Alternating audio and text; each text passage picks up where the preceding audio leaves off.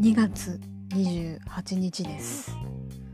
やっと2月が終わりますね、えー、2月は逃げるとか言いますけど、えー、私にとってはこの2月は本当に長かったです、えー、前半は、え床に伏せてしまう羽目になって全然動けないし、えその分後半は本当アホみたいに仕事してました。